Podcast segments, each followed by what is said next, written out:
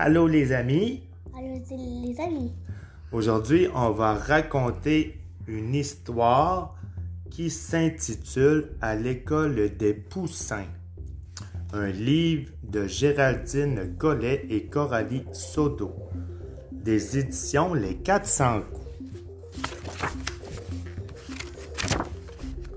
Demain, c'est la première rentrée des poussins.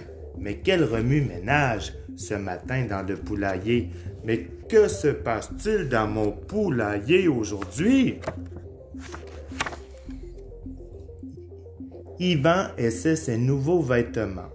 Lily range ses crayons favoris. Léonard remonte déjà son réveil pour ne pas être en retard et Anatole cherche son bouchon de colle. Il y a juste Shirley qui a l'air inquiète. Mais comment sera la maîtresse, dit-elle. Lily pense qu'elle sera très jolie.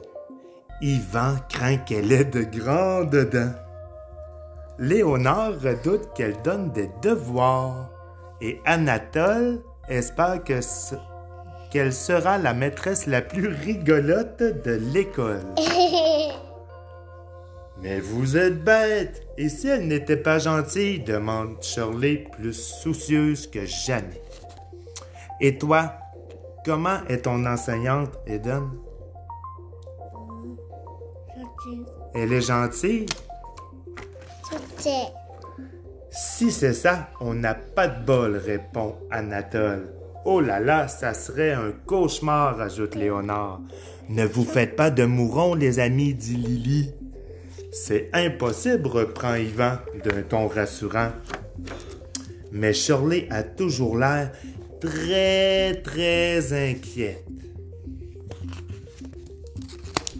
Mais comment se sent Shirley selon toi? Regarde bien l'image. Elle est très, très Inquiète. inquiète. Mais qu'est-ce qu'on va faire toute la journée à l'école? Écouter de belles histoires, renchérit Léonard. Se faire de nouveaux amis, répond Lily, déjà ravie.